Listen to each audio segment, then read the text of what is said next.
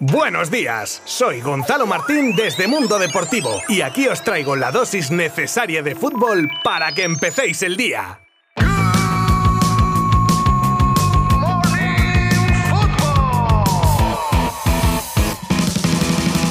Es una lástima tener que abrir el podcast hoy con lo acontecido después del clásico a la salida de Kuman con su mujer en su coche del Camp Nou. Qué mal trago tuvieron que pasar técnico y esposa cuando toda esa banda de descerebrados se les echó encima para increparle, insultarle e incluso golpear su vehículo. Parece ser que con buena fe el área de seguridad del club aconsejó salir a los integrantes del equipo por el acceso 14, ya que la habitual rampa junto a Gol North estaba colapsada de gente. Esta nueva ruta es más amplia, por lo que se pudo aglutinar también gran cantidad de gente. Además, cuenta con un semáforo a pocos metros de la salida y por ahí vinieron los momentos de tensión que, afortunadamente, se quedaron solo en un susto. Que ahora uno se pone a pensar, ¿y si alguno de estos cafres les hubiese dado por romper una ventanilla o cualquier otra barbaridad? Pues igual estábamos contando otra cosa más grave. De verdad que menuda vergüenza. Las cosas no pasan hasta que pasan, y menos mal que el club y autoridades ya están manos a la obra para que no vuelva a producirse una situación así como indicaba el propio Barça en un comunicado nada más ocurridos los hechos. Una pena.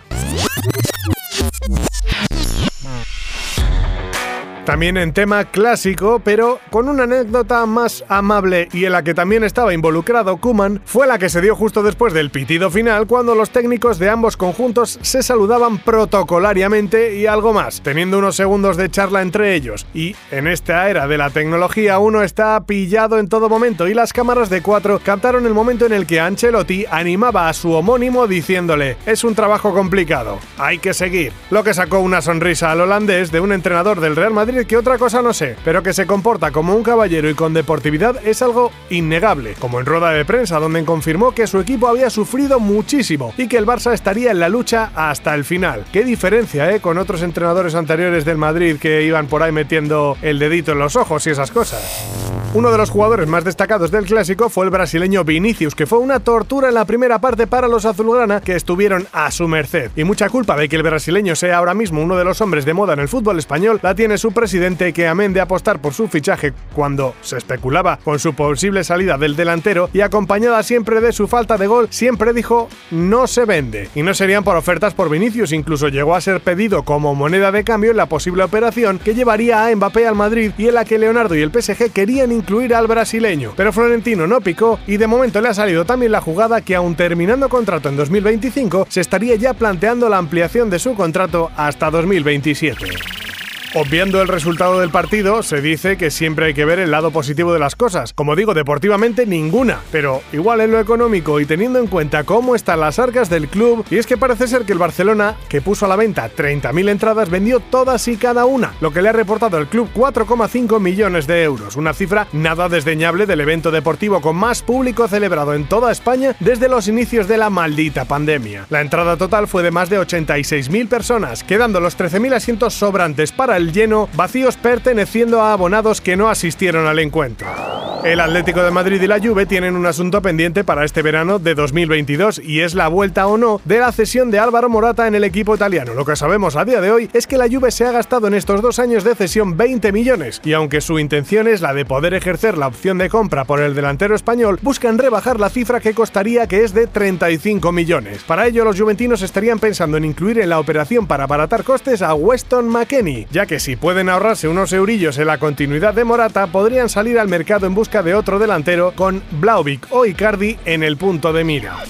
Vamos ahora con la situación típica de un jugador que de no conocerlo ni en su casa rompe la puerta y comienza una buena racha que le da cierto caché. Y es ahí cuando los representantes huelen sangre y a la hora de la renovación, pues se suben a la parra. Esto debe estar pasando con el jugador francés Coman del Bayern, cuyas negociaciones para renovar al extremo, que acaba contrato en 2023, están más que enquistadas y viendo el percal, el Bayern prefiere darle salida y poder llenar un poco la hucha a que salga libre en poco más de año y medio. Su posible destino, aún es una incógnita.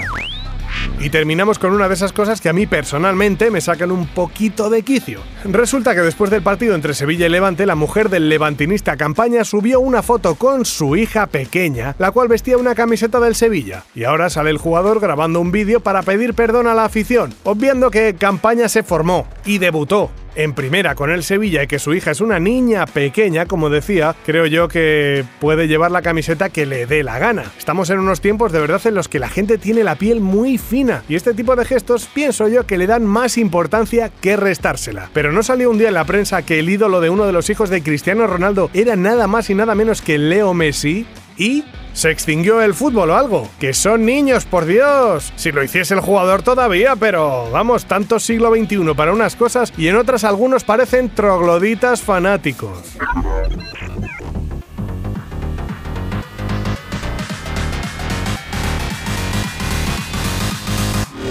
Bueno, y terminamos por hoy, que me he quedado bien a gusto en alguno de los temas que hemos tratado y me ha venido fenomenal, no os voy a engañar. Un día es un día. Oye, por cierto, que si opináis distinto podéis compartir vuestro parecer en nuestras redes sociales, siempre y cuando sea con el mismo respeto con el que yo intento tratar los temas que saco en este podcast. Sin más, un servidor se despide recordándoos que hoy comienza jornada de liga intersemanal con los partidos Alavés Elche, Español Athletic y Villarreal Cádiz. Nos escuchamos mañana. Adiós. Mundo Deportivo te ha ofrecido Good Morning Football, la dosis necesaria de fútbol para comenzar el día.